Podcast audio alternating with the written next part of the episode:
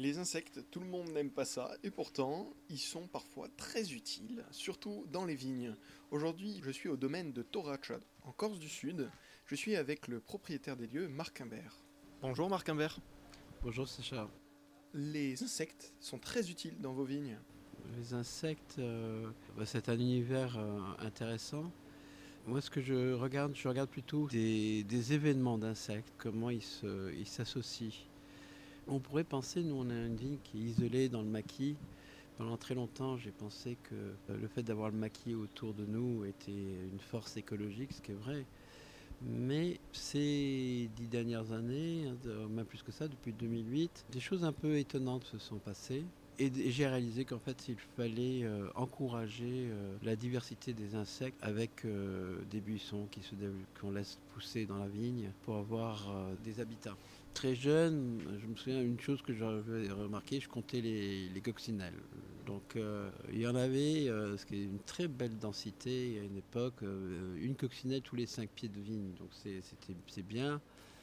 Après, en 2008, je me suis aperçu que c'était descendu à tous les 10 pieds, voire tous les 15 pieds. Euh, et maintenant, on est remonté à une tous les 5 pieds, sauf cette année. Et en fait, on voit des, variabilités. En fait, euh, été assez constant avec l'histoire des, buissons. Euh, c'est surtout d'avoir beaucoup de faune auxiliaire. En plus il y a diversité, plus il y a une écologie qui est saine. Ce qui est très intéressant, c'est qu'on peut parler du changement climatique. On s'aperçoit qu'il y a des différentes étapes qui se font où la nature est en train de s'adapter à de différentes conditions.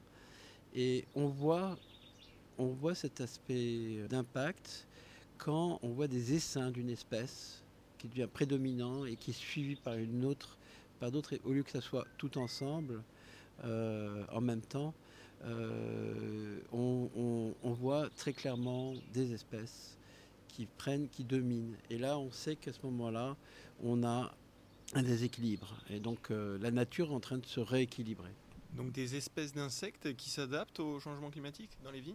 Alors, je ne pourrais pas dire que c'est des espèces d'insectes qui s'adaptent au changement climatique. C'est-à-dire que le, la cohabitation est, devient différente, dire comme ça je peux voir, euh, il y a des, périodes euh, de un ou deux ans où tout d'un coup on voit euh, des insectes qui sont pratiquement irruptifs, qui sortent du sol avec, comme on n'en a jamais vu, à un endroit précis. Il y a une sorte d'essaim très intense qui se fait, puis on en revoit un peu ailleurs. C'est comme si l'équilibre n'était plus là. Et il y a aussi peut-être aussi les variations de température qui ne correspondent plus au cycle, au cycle des, des, insectes. D'ailleurs, cette année, étrangement, je m'étais positionné sur l'idée que nous aurions une attaque en champignons de la vigne, comme le médiou, l'odium, euh, très forte. Pourquoi? Parce que l'année dernière, on a eu des grandes chaleurs et la croissance de la vigne euh, n'a pas été euh, à son optimum.